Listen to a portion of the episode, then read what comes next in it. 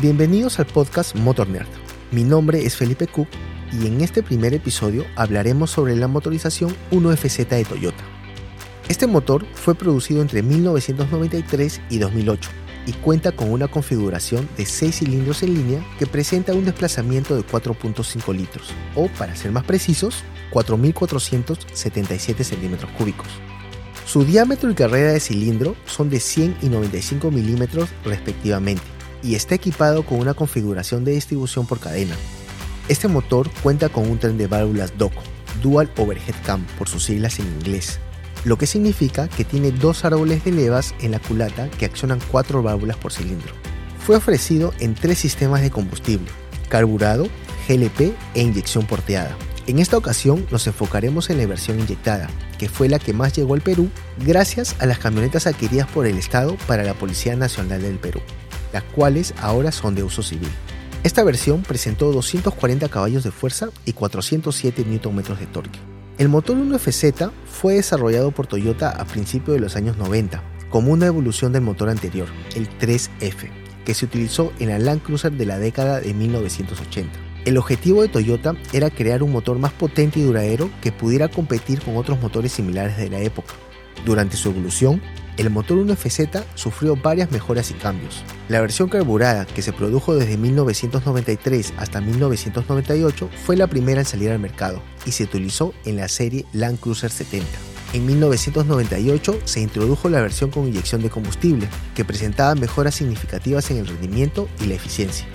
La versión inyectada se utilizó en varios modelos de Land Cruiser incluyendo la serie 80, 100 y 105, así como en el Lexus LX450. A lo largo de los años se hicieron mejoras en la electrónica y el sistema de inyección, lo que permitió una mayor eficiencia y un mejor rendimiento. Además, Toyota también produjo una versión GLP del motor 1FZ, que se utilizó en grúas montacarga. Esta versión permitió el uso de gas licuado de petróleo como combustible, lo que era una opción más económica y ecológica que la gasolina. Al igual que muchos motores de Toyota de los años 80 y 90, el 1FZ es un motor muy simple y confiable, durante su desarrollo, los ingenieros tomaron en cuenta todos los puntos vigentes de ese tiempo y crearon así un motor casi perfecto. Con un buen cuidado, un aceite de calidad y combustible adecuado, este motor puede sobrevivir más de medio millón de kilómetros sin necesidad de reparación en el bloque y la culata.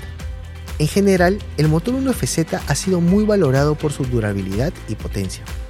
A pesar de que fue descontinuado en 2008, sigue siendo una motorización muy popular en el mercado de vehículos usados. Por otra parte, el diseño del motor 1FZ ha servido como base para otros motores de Toyota, lo que demuestra su importancia en la historia de la marca. A pesar de su gran consumo de combustible, el 1FZ ha demostrado ser una motorización muy robusta y versátil, que ha resistido el paso del tiempo y sigue siendo una opción popular entre los amantes del off-road y aquellos que buscan un motor confiable y eterno. Aquí te presentamos algunos consejos útiles si estás interesado en reparar o reconstruir un motor 1FZ. Es esencial que la bomba de aceite se encuentre instalada y alineada en el motor al cepillar el bloque, ya que la culata se apoya en parte sobre la bomba de aceite. No seguir este consejo podría provocar que la junta o empaque de la culata se dañe antes de tiempo. Otro consejo valioso es desmontar completamente el enfriador de aceite, pulir los laterales de la válvula de alivio y agregar una arandela al resorte de la misma. Este proceso ayuda a aumentar el valor máximo de presión de aceite antes de que la válvula de alivio se abra lo que asegura una mejor lubricación del motor y reduce el riesgo de daño a los componentes en condiciones de esfuerzo máximo. Si buscas una motorización de fuerza bruta para tu proyecto off-road, el 1FZ definitivamente es una opción que vale la pena considerar. Espero que hayas disfrutado este episodio de Motor Nerd y nos escuchamos en el próximo. Hasta luego.